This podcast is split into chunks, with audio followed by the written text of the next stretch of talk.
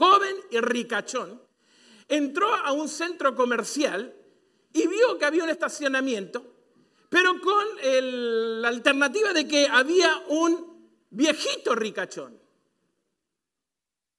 que tenía un carro bien caro, que venía muy apurado, tenía un Ford Mustang de color púrpura.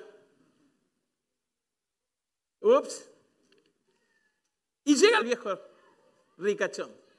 Y se baja, ¿no es cierto? Bien vestido, bien cool, con su caminar alegre. Y le dice, tenés que ser joven y rápido para lograr esto, viejito. Entonces su camioneta detrás del Mustang y lo hace un acordeón. Y se baja bien vestido, con su andar más pesado, y le dice, tenés algo, cuando alguien te lastima, cuando va más a lo profundo, el hecho de poder cerrar esas cicatrices no es tan fácil. En el año 1980, un periodista llamado Terry Anderson estaba haciendo, y resulta que en una de las maniobras militares cayó preso por el ejército terrorista del Líbano y pasó siete años metido en una cárcel mugrosa, húmeda, encadenado, privado de comida, privado de agua, con lo mínimo de lo mínimo. Sí. Después de siete años fue liberado por las, transacciones eh, eh, políticas que había entre los países, lo pudieron traer. Y cuando llegó a América, lo primero que los periodistas lo, lo, acosó a alguien, pero por una rendija de la eh, celda que estaba al lado mío, justamente había unos ladrillos, unas rocas que no estaban bien puestas, y había un pedacito allí de que podía pasar algo, me pasó una Biblia. Y me puse desesperadamente a buscar la palabra esperanza, la palabra, la palabra, ¿no es cierto? Algo, algo positivo que me ayudara a vivir. Y lo único que encontré fue Mateo 25, cuando Jesús dice, ah, lo hago puré a todo. Pero eso le quedó grabado en su corazón. Hasta que uno de los periodistas, ¿no es cierto?, de todas estas preguntas facilistas, en medio morbosa para que la gente pueda ver la noticia y ver, ¿no es cierto?, lo que pasó en ese periodo de 100 años, un periodista nada ahora a esa gente. Y la respuesta fue totalmente inesperada. Soy cristiano, dice él, y escuchen, y tengo la obligación de Jesús viene problema. Cada vez que Jesús daba la vuelta en la esquina en alguna de las calles de Israel, toda la gente decía, hoy ahí viene Jesús con sus frases escandalosas. Y yo no creo que de que amen al prójimo y odien a los enemigos. El concepto de prójimo para el judío era bastante estrecho. La persona que creía, pensaba y que estaba cerca mío. Ni siquiera, ¿no es cierto?, la familia, ni siquiera los amigos me caen. ¿Sí, entienden la expresión? ¿Sí? Tú no me caigas. Díganle, díganle. Es parte de la predicación. Cuando el judío, escuche, espere, espere, déjeme darle el contexto, déjeme darle el contexto, vamos a esperar dos minutos para que nos acomodemos, fantásticos son el pueblo judío. Viene Jesús y le dice, ok, hoy les tengo algo que enseñar, estamos en el Sermón del Monte, uno de los sermones más espectaculares, más profundos, más extraordinarios que se haya escrito, que se haya hablado, que se haya transmitido y que haya cambiado tanto la mentalidad de la gente que obedece, no simplemente que lo lee. Viene Jesús le dice, miren, ¿saben qué? A ustedes por muchos siglos le dijeron que ustedes eran un pueblo muy especial, que eran todos fantásticos y que podían, ¿no es cierto?, amar a sus prójimos, a las personas que están allí al lado, ¿no es cierto?, la que me llevo bien, la que no me cae, vos no, porque me cae gordo, vos tampoco me cae gordo, vos tampoco me... Está todo bien. Entraba en los parámetros del judío. Pero yo hoy le digo, y se tiene una frase escandalosa, y te voy a explicar por qué. Yo les digo que tienen que amar al enemigo. Y los judíos dicen, hoy, sí se bandió, ¿eh? Hoy sí. El sábado pasado Jesús viene y dice que tengo que darle de comer a los pobres que no conozco simplemente porque lo tengo que hacer. Si no estuviste buscando en YouTube y escuché ese tema porque es a rajatabla. Y ahora viene este Jesús a meternos en el problema de que tenemos que cambiar nuestro concepto de vida y empezar a amar a los enemigos. Pero pará, pará, pará, pará. Déjame ponerte el contexto. Porque usted está en la multitud, yo estoy en la multitud. Y la gente escucha, ama a tu enemigo. Y yo sé que uno se levanta y le dice, Jesús, pará, pará, escúchame. Jesús, vos estás diciendo amar a los enemigos. Vos sabés que nosotros estamos bajo el yugo de los romanos. No hay peor pueblo más sanguinario, más insensible que los romanos. Aquel que está allá parado con la lanza entró un día a mi casa, violó a mi hija, mató a mi esposa y se llevó mi comida. ¿Y vos querés que yo lo perdone? No, way.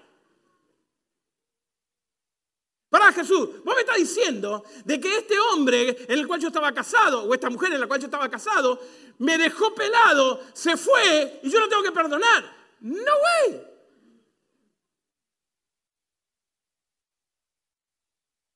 ¿Qué dijiste? ¿Qué? Para el judío, cuando vos le decías perdonar al enemigo y él miraba a los romanos que lo saqueaban, le robaban la comida, le mataban los hijos, era dolorosísimo.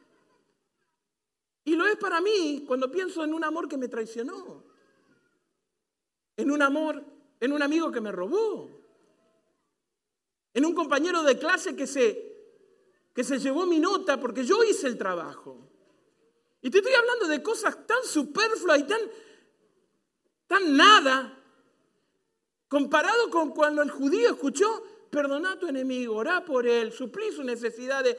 Yo me imagino que la gente, no, no que la gente, yo si hubiera estado ahí le hubiera dicho, Jesús, vota loco. Papo, se te volaron los tornillos. Es imposible que vos me estés diciendo eso. Es imposible de que Jesús me esté diciendo de que yo tengo que amar a mi enemigo. Como es un tema difícil de digerir, y quiero hacerlo en los próximos 23 minutos, yo le voy a pedir que usted preste atención. No se lo pierda. Vamos a empezar para poder comenzar a masticar un poquitito lo que amar a mi enemigo no es. ¿Les parece? Amar a mi enemigo no es. No es de estar de acuerdo. Yo no tengo por qué dejar mis convicciones para comenzar a pensar como otras personas. Eso no significa amar a mi enemigo, eso significa traicionar lo que está en lo profundo de mi corazón. Amar a mi enemigo no es dejar que el mal continúe. No es seguir permitiendo de que me ofenda, me abuse, me lastime. Amar al enemigo no es interrumpir el proceso de justicia, es dejar que la justicia la haga Dios. Hay muchos seres humanos que están amargados porque lo único que están esperando es el momento de poder vengarse y rompiste con tu novio y lo que esperás es que le aparezca una fea, dientuda, gorda, panzona. Y te morís porque aparece con Miss Universo. Y vos decís, no, yo estaba orando, pero para que le salga algo feo. No es interrumpir la justicia que Dios, porque las consecuencias del mal accionar van a seguir. No tenés que preocuparte. No significa que debo confiar, porque el confiar es un proceso que lleva a largo plazo y que lleva un montón de tiempo hasta que lo pueda lograr. No significa que yo tengo que seguir abriendo mi corazón y decir, ah, no pasa nada. No, no, no, eso no significa amar al enemigo. Tampoco significa de que soy una alfombra para que me pisoteen. Porque cuando hacemos la declaración en un mundo social y secular, que la gente cree que el cristiano al amar al enemigo tiene que dejarse usar, manipular, pasar por encima y uno agachar la cabeza. No, no significa eso. No significa que vos tenés que ser la alfombra de nadie y tampoco significa que tenés que envolver solamente tus emociones. Porque amar es un principio, no una emoción. No es ero, no es no es eh, fileo, no es algo que yo siento, es algo que yo lo hago porque estoy convencido. Y escuchen, y van a repetir conmigo, no se hagan, repita conmigo. Porque cuando Dios hace una frase escandalosa, es para mi beneficio. Diga, para mi beneficio. Nosotros pensamos que muchas veces cuando nosotros obedecemos o hacemos lo que Jesús dice, es porque Él está encaprichado de que yo haga cosas que Él quiere para Él. Sin embargo, todo lo que la Biblia dice es para tu beneficio. Todo. No hay nada que Dios haya dicho para su beneficio. Y esta frase es escandalosa. El único beneficiario eres tú. Mira a la persona que está al lado y dile, tú eres el beneficiario. Tú eres el beneficiario. Le dije a Carlito que tenía calor y me lo puso a 33. Bienvenidos a la iglesia del Polo Norte. Carlito, no, no, no, no. No me haga, no me haga aplicar el sermón contigo. El amar al enemigo no es fácil. No es fácil. Porque lo mezclamos con esas emociones que no tendríamos que tener. ¿Qué significa? ¿Tiene su Biblia? Mateo capítulo 5, versículo 44. Por favor, apachúrrense con alguien. Si ves a alguna chica que te gusta y es soltera, te la acercás y le decís, ¿podemos leer la Biblia juntos, baby? Con eso seguro que enganchás. ¿Ok? Así que aprovechen este momento patrocinado por el pastor de enganchamiento social. Entonces, ¿qué significa? Iglesia, pongan el dedo, Mateo 5, 44, pongan el dedo y mírenme un segundo. Es para nuestro beneficio. Hoy tenés que salir con una decisión. Y vas a salir con una decisión. Vas a salir con la intención de empezar el proceso de perdonar a tus enemigos porque es para tu beneficio o vas a salir amargado, chupalimón, resentido, destrozado, completamente con una vida, ¿no es cierto?, a lo mejor exitosa en tu vida profesional, pero que siempre al poner la cabeza en la almohada te va a faltar algo. Y eso es lo que la gente no entiende. Yo puedo tener todo en la vida, pero si pierdo mi alma, mis emociones, mi paz, mi tranquilidad, mi salud emocional, no tengo nada. Y el mundo nos ha convencido de que si yo tengo cosas, posesiones materiales y temporales, voy a ser una persona feliz. Pero hay gente que tiene todo, pero le falta lo del corazón, esa pasión de vivir, de levantarse y ver la vida, no a medio vaso vacío, sino medio vaso completo, de saber de que Dios es fiel y fuerte y poderoso, de saber que no hay circunstancia que te pueda parar, no hay gigante que te pueda detener, porque tú eres un hijo de Dios. Entonces vas a empezar a disfrutar la vida. Y si querés empezar a disfrutar la vida, número uno, tenés que ser generoso con aquellos que nunca te van a devolver Número dos, tenés que perdonar a tu enemigo. ¿Cuál pastor? No sé, a lo mejor dormiste con él la noche.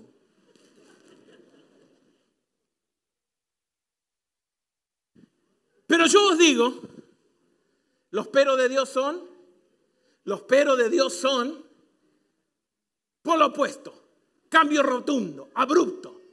Ustedes venían por acá, no, no, no, no es por ahí.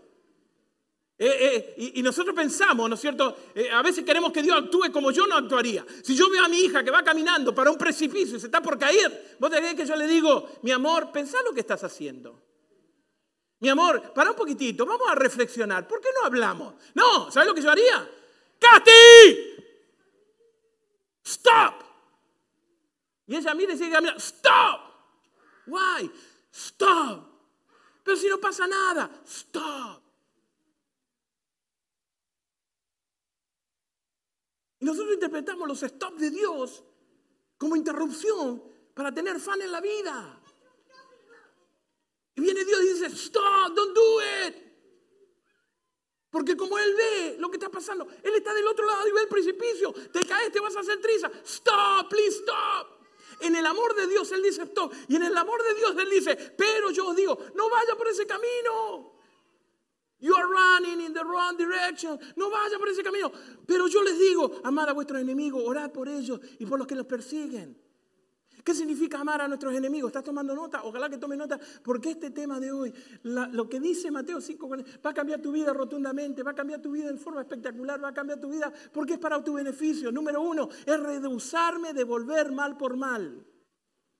Cuando vos devolvés mal por mal, te caes en la bajeza más baja que el ser humano puede caer, de ponerte a la altura de personas que lo único que quiere es vengarse. Fuiste creado para más, vos no podés vivir a ese nivel. Cuando yo interpreto lo que Jesús quiere decir, es rehusarme a devolver mal por mal. ¿Te saludan mal? Hola, ¿cómo estás? Dios te bendiga. Porque si vos contestás mal, sos peor que el otro. Hay tres aspectos en que influye el amar a nuestros enemigos. En el aspecto físico, ahora voy. En el aspecto de identidad, ahora voy. Y en el aspecto espiritual. Número dos. Amar al enemigo significa suplir sus necesidades legítimas. ¿Por qué? Porque es la definición bíblica de amor. Amor es moverme a la acción cuando alguien necesita algo legítimo y yo lo tengo que suplir, no importa quién es, inclusive a mis enemigos.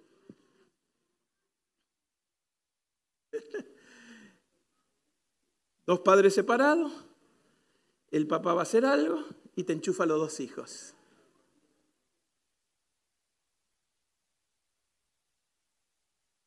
Dos socios separados. De paso, esto pasó. Dos latinos se juntaron, hicieron un negocio, fue espectacular. Estaban en el tope de su ganancia de dinero. Cuando uno de los matrimonios llega el lunes, el otro se había borrado con todo el dinero. Todo, negocio, nombre, todo se había ido. A los cinco años, este hombre volvió a reconstruir su negocio.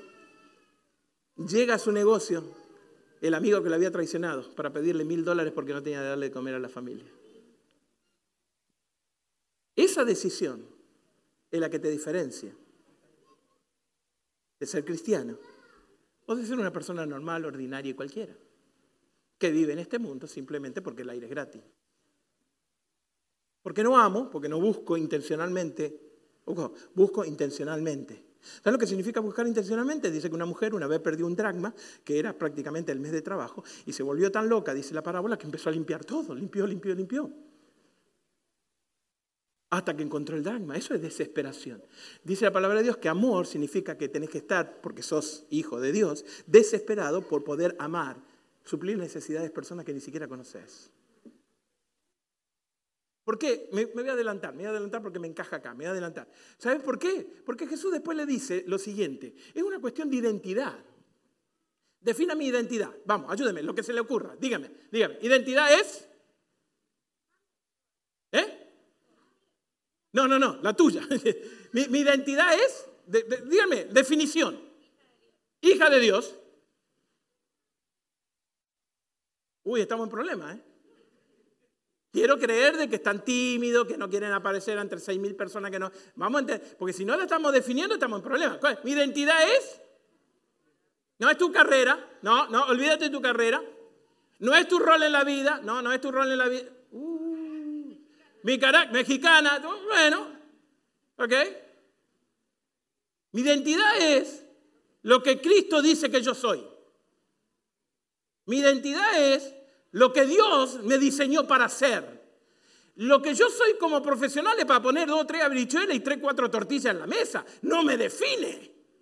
A mí no me define mi nacionalidad, aunque muchos piensan mal de los argentinos. Pero no todos somos iguales. Algunos somos peores. Cuando yo digo esas cosas, Katy me dice, me das miedo.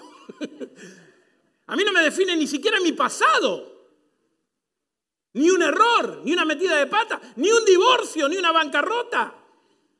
Pero si no te define, tenés que vivir diferente ahora. Y vos fíjate que Jesús dice, tienen que amar a los enemigos. Y los, los judíos le dicen, a ver, ok, ok, let's talk about it.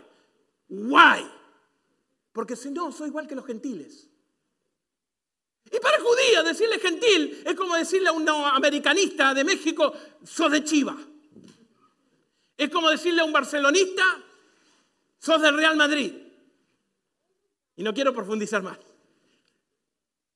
Cuando Jesús le dice eso, a los judíos se quieren morir.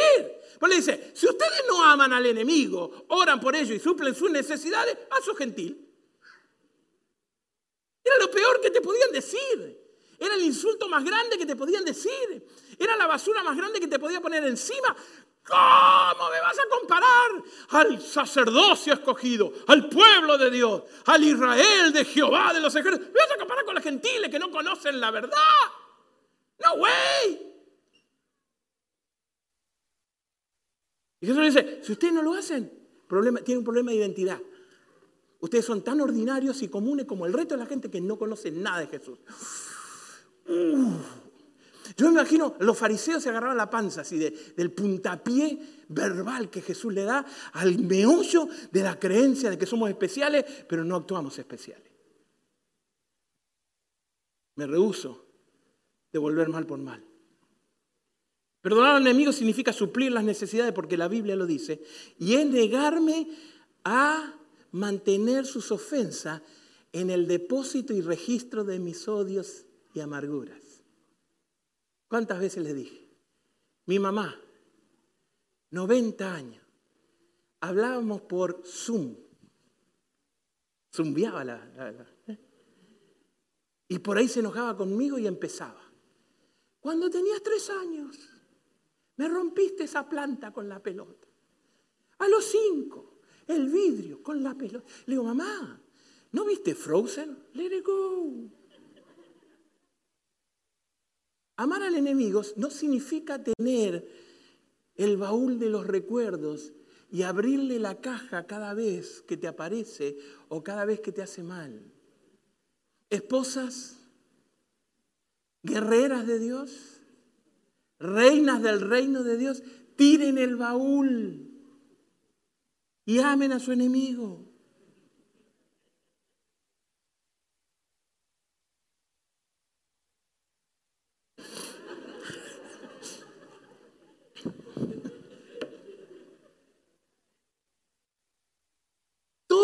Todos, nosotros acá creemos de que las palabras de Dios son porque tengo que ser cristiano, porque la iglesia se beneficia, porque eh, si tiro el baúl entonces mi esposo va a hacer esto y va a tener libertad. Y si yo no le recrimino a mi esposa que me quemó el arroz en el año 1964, ni había nacido ella, pero se lo recrimino igual. Es para beneficio de ella. No, es para tu beneficio. ¿Qué significa perdonar a tu enemigo? No juzgue a la persona, no juegues a Dios. Romano capítulo 12 dice, en cuanto vosotros dependa, hagan siempre todo lo posible para vivir en paz con todo el mundo. Versículo 19, no toméis justicia por vuestras manos, queridos míos, deja que Dios sea quien castigue según las escrituras. ¿Por qué? Porque el que se quiere vengar es un amargado, es un chupalimón. Pone cara de que está todo bien, pero no está todo bien. A mí no me corresponde ni castigar, ni juzgar, ni siquiera pensar. Yo tengo que dejar eso y ponerlo en el baúl de los recuerdos y el baúl de los recuerdos tirarlo a la basura. ¿Por qué? Porque es para nuestro beneficio. Escúcheme, escúcheme, escúcheme. Ojalá que esté tomando nota. Escúcheme. Es para mi beneficio mental. Es para mi beneficio mental. Por eso la sociedad está como está. Porque estamos todos cucú. Se nos voló la chapita. Y creemos que somos los más sofisticados, los más tecnológicos, los que más sabemos en el mundo. Cuando dentro de cinco años vamos a tener la generación menos educada de toda la historia de la humanidad. Vamos a dejar nuestro mundo en un grupo de jóvenes que no tienen la menor idea más que satisfacerse a sí mismo. ¿Por qué? ¿De dónde viene? Porque cuando yo no perdono, en este caso exclusivamente vamos a hablar, porque después vamos a hablar de otro, de mi enemigo, yo desarrollo una actitud de amargura, dolor y una conducta agresiva. Vos vas en el, carro y te cruza alguien, Dios te bendiga. ¿De dónde salen esas conductas violentas? De ese conflicto que tengo de no tener paz mental, salud mental, salud emocional porque me acuerdo de mi ex. Y oro al cielo, Señor. El pastor me dijo que ore. Señor, que el fuego del día lo consuma. Señor, no podemos revivir la historia de Abraham y que Él sea el sacrificio.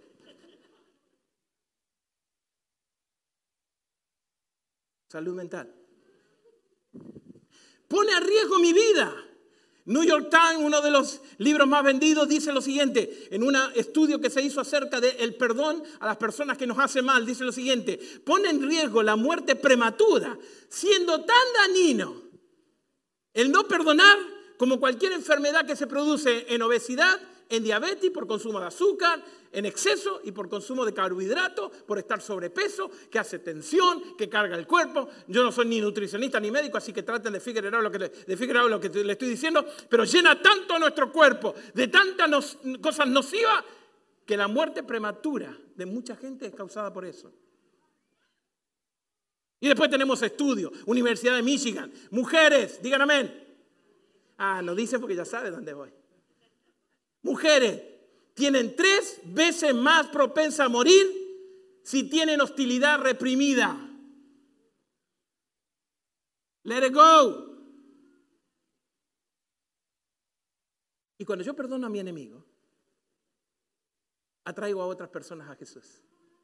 Porque la gente no está acostumbrada. La gente dice, don't get mad, get even. No te preocupes, no te enojes, calmado, tu postura, no pierdas, ¿no es cierto? tú? sí, no, no, el tono de voz, ya te veo en la esquina, papito, voy a reventar. La actitud, claro, nosotros no lo hacemos teatráticamente como lo estoy haciendo yo, pero lo hacemos. Y si vos sos honesto, Y en esta mañana vos viniste porque tenías la expectativa de que tu vida crezca, sea fortalecida, que sea una persona de éxito, que tenga una familia espectacular. Te vas a ir de acá diciendo, mmm, me pegó, tengo que hacer algo. Y cuando tú lo hagas, la gente va a ser atraída. ¿Sabes por qué? Porque la gente va a decir, ¿cómo todo el mundo está buscando venganza, está buscando reventar, está buscando matar, está buscando insultar, está buscando hacer un montón de cosas? Y vos seguís amando. Ah, muy fácil. ¿Por qué? Porque estuve con Jesús. Porque estuve con Jesús. No es mi religión, es mi estilo de vida. No es un edificio, es mi caminar. No es simplemente tres canciones, es lo que domina mis emociones. Entonces Jesús le dice, porque vosotros, en el mismo capítulo 5, el versículo 48, escuchen, digan conmigo, identidad. Ah, gente, vamos, vamos. O están así muy consternados. Digan conmigo, identidad. Dice en el versículo 48, vosotros tenéis que ser perfectos como vuestro Padre que está en el cielo es perfecto. Uh, la puso complicada. Contra que venimos mal, sobre llovido mojado. Porque no solamente me dice que tengo que hablar, eh, amar a mi enemigo, sino que ahora me tiene que decir de que tengo que ser como mi Padre Celestial que es perfecto. Nosotros tenemos dos opciones, dígame, dos opciones. Mira a la persona que está, ya, ya, ya, ya, no insisto más. Mira a la persona que está al lado dos opciones. Dejamos, escuchen, míreme, míreme, míreme, míreme, arriba, arriba, míreme. Si hay alguien hablando, pégale un sacatazo con la Biblia. Vamos. Golpe santo. Paréntesis. Ese es el problema de los seres humanos. Empezando por Gustavo Squarson. Sabemos mucho, practicamos poco. Venimos a la iglesia y no escuchamos nada. Ustedes no tienen el privilegio que tengo yo de estar delante de un grupo tan fino de gente con un potencial increíble. Pero lamentablemente esta posición hace que uno vea toda la iglesia. Y la mayoría de gente que pasa hablando sin escuchar es impresionante. Entonces vos te vas de acá, entonces cuando Jesús habla vos decís, dijo, ¿qué? Cuidado. Porque a lo mejor está perdiendo el tiempo, porque el beneficio es para vos, no para nosotros. Entonces viene Jesús y le dice, lo tienen que hacer porque si no son como los gentiles. Y tenés que hacerlo porque tu Padre en el cielo es perfecto. Y vos tenés que ser perfecto como ellos. Ahí se las puso difícil. Entonces de esto salen dos conclusiones. Yo me dejo que el enemigo me controle, que controle mi corazón, mis emociones. Entonces quiero revancha, guardo rencor, vivo en amargura. Entonces terminamos como los gentiles. Escuchen, o dejamos que Dios controle las situaciones y nos volvemos con el Padre Celestial. Usted no tiene otra opción. Discúlpeme que sea radical, pero tengo que ser cortante. Usted tiene dos opciones hoy. O deja que Dios controle su vida y entonces usted va a terminar poco a poco, quizás le va a llevar la eternidad, alguno de nosotros nos va a llevar cinco eternidades, no importa, pero va en el camino de ser como su Padre Celestial. O deja de que el rencor, la amargura, su orgullo, su, estudio, su, su nacionalidad domine, ¿no es cierto?, la manera en la cual usted siente y entonces va a terminar como los gentiles. Y no le voy a dar mucha indicación porque ya se me estoy pasando por el tiempo, pero me gustaría que usted vea lo que Pablo dice acerca de los gentiles y cómo lo define y va a ver por qué los judíos se ofendieron cuando él le decía vas a ser como los gentiles. Porque tenés que ser un problema de identidad, porque como yo soy cristiano, entonces voy a actuar como cristiano, voy a perdonar y amar como Dios me dijo. No solamente eso, sino que quiero ser como mi Padre Celestial. Por lo tanto, las circunstancias, las emociones, los malos ratos, las traiciones, las cosas que me hicieron, no me van a dominar, porque el que controla mi temperamento y mi espíritu es el Espíritu de Dios. Sorry, Andrea. Y él le dice, ¿sabéis qué dijeron? Ama a tu prójimo, pero yo te digo. No, espere, espere, espere, porque el versículo dice, ¿sabéis que le dijeron a ustedes, ama a tu prójimo y odia a tu enemigo? Pero yo te digo, ama a vuestro enemigo, oren por ellos. Para que Dios pueda replicarse en ustedes. Voy a cerrar. ¿Cómo lo hago? ¿Están listos? ¿Cómo lo hago? Número uno, ore por ellos. Es algo neutral, te va a costar a lo primero, pero es algo que podés hacer. Señor, te pido por mí. Y Dios dice, ¿por quién? Y Dios te va a decir, no, no, no, venga, no juegues con Dios. ¿Vos te crees que Dios va a decir, ah, sí, pasá de largo, vamos a la otra? No, no, Dios va a decir, no escucho. ¿Vieron cuando los papás le dicen a los chicos, ¿cuál es la palabra mágica? Estamos un problema otra vez. ¿Cuál es la palabra mágica? Por favor. ¿Cuál es la palabra mágica? Y ahí se la atraganta al chico. O se están peleando los dos hermanitos. ¿Cuál es la palabra mágica? Entonces viene Dios y dice, ore por ellos. Yo tengo que agarrar y decir, Señor, oro para que mi ex le vaya bien en el trabajo, consiga una hermosa mujer. Te vas a mirar al espejo y a decir, ¿en serio estoy diciendo esto? Vamos a movernos algo un poquito más profundo.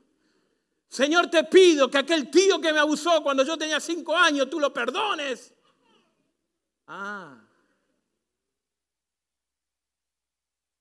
Señor, te pido por mi padre que fue un abusivo, borracho, que llegaba a casa los fines de semana solamente a castigar a mi madre.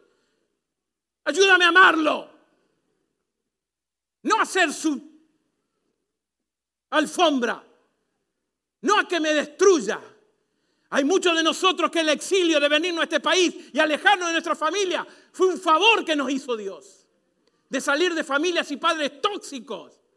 Ah, pero Pastor Gustavo, ¿cómo es tan duro? Dios trabaja de esa manera. Cuando vos y yo somos cabezones, Él pega hasta que esa cabeza dura se te rompa. Porque Dios no está interesado en tu éxito temporal. Él quiere tu salvación eterna. Oren, dice.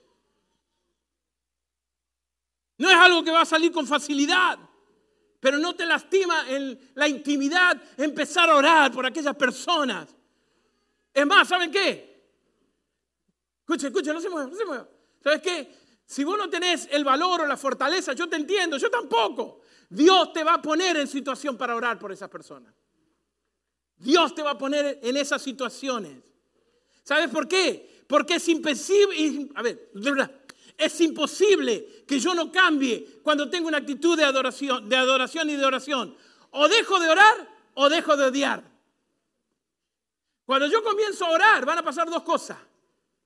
O mi orgullo y mi control del enemigo de mis emociones va a ser tan fuerte que dejo de orar. Y voy a estar, Señor, te oro por aquellos que me odian. ¿Sabes qué, Señor? A la basura con esto. Me caen gordos, no voy a orar nada. Y punto.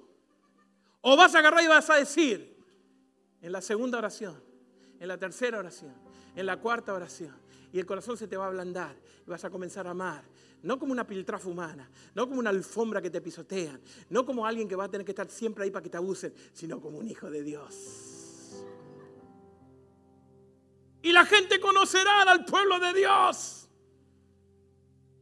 por el amor. Pero no termina ahí. Pablo le dice a los romanos, si tu enemigo tiene hambre, dale de comer. Si tiene sed, dale de beber. Así harás que su cara le arda de vergüenza. I love that part. At least I love that part. Hay algo que Pablo dijo que me gustó. Lo primero lo desecharía. Yo agarraría liquid paper, ¿se acuerdan de ese líquido blanco? Borraría todo y dejaría solamente lo de la vergüenza. Pero Dios me dice, You are better than that, Gusti. Come on, man. Yo te creé para más. Fuiste creado para más. Vos no podés vivir como los gentiles arrastrándote por el piso porque alguien te lastimó. Vos no podés estar viviendo todo el tiempo pidiendo protagonismo en la vida porque alguien te traicionó. Vos no te vas a estar arrastrando como una piltrafa humana cuando yo te hice poquito menor que los ángeles, con todos mis atributos para que tú seas un hijo, una princesa de Dios y un guerrero de Dios. No, no, no, no, no, you can't, you can't. Y acá es donde se pone... Gente, gente, no se mueva, no se mueva. Y acá es donde se pone extraordinario. Los discípulos dijeron, ¿hasta dónde? ¿Por qué? ¿Cómo? ¿Hasta dónde? Dice, ¿hasta dónde, Giselle? ¿Hasta dónde? Escucha, aunque un solo día te ofenda, siete veces, si otra tanta te vuelve a ti y te dice, me arrepiento por haberlo hecho, perdónalos. Hasta 70, que era un número simbólico. 70 veces 7. Lo tenés que volver a perdonar. Y me encanta, me encanta, me encanta lo que dice la Biblia. Dice que los discípulos se miraron y dijeron, oh Lord, aumenta nuestra fe. Versículo 5. Los apóstoles dijeron, oh Lord, aumenta nuestra fe. ¿Qué dijo? ¿Qué? Pedro lo mira, la mira Pedro lo mira. Giselle dijo 70 veces 7. 70, hoy, Jesús se levantó, pero mal, mal. Hola.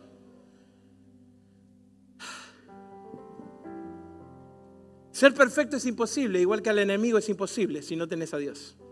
Porque Dios es Dios de lo imposible. Es para tu beneficio.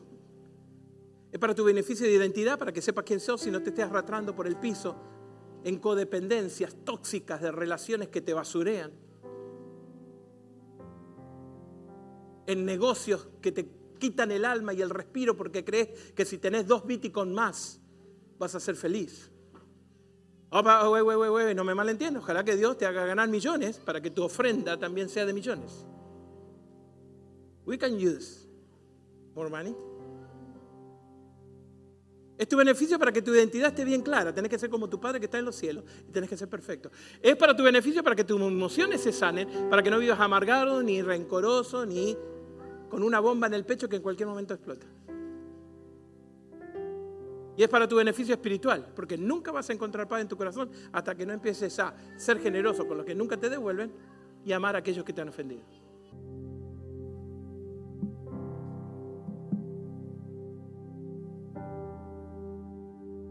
Fuiste para ser un mendigo. No fuiste creado para vivir como los gentiles. Pero tienes que moverte a la acción. venir todos los sábados a la iglesia y sentarte sin hacer nada no, no cambia. Tienes que moverte a la acción. Porque su amor no cambia. Porque su amor está siempre presente y su fidelidad es grande. Y hoy te voy a pedir que te tomes una decisión. Alguno de ustedes tiene que bautizarse para reconciliar su dolor con Dios. Algunos de ustedes tienen que rebautizarse para reconciliar su dolor con Dios. Algunos de ustedes tienen que sentarse esta noche y poner de nuevo prioridades y volver a poner a Dios en primer lugar. Porque vuestro Padre que está en los cielos te quiere perfecto. Porque tu identidad está dada por Jesús, no por la sociedad. Porque fuiste creado para más, para servir, para amar, para dar, para gozar y en el medio de la circunstancia y de los gigantes de la vida, Dios te va a hacer vencer. Por lo tanto, yo quisiera que te pongas de pie y declare, si así lo siente, que el amor de Dios sigue actuando en nuestra vida. Gracias por acompañarnos. Recuerda que nos puedes seguir en nuestras redes sociales. Nos encuentras en Facebook y en Instagram como Fundación Smiles, dibujando una sonrisa a la vez.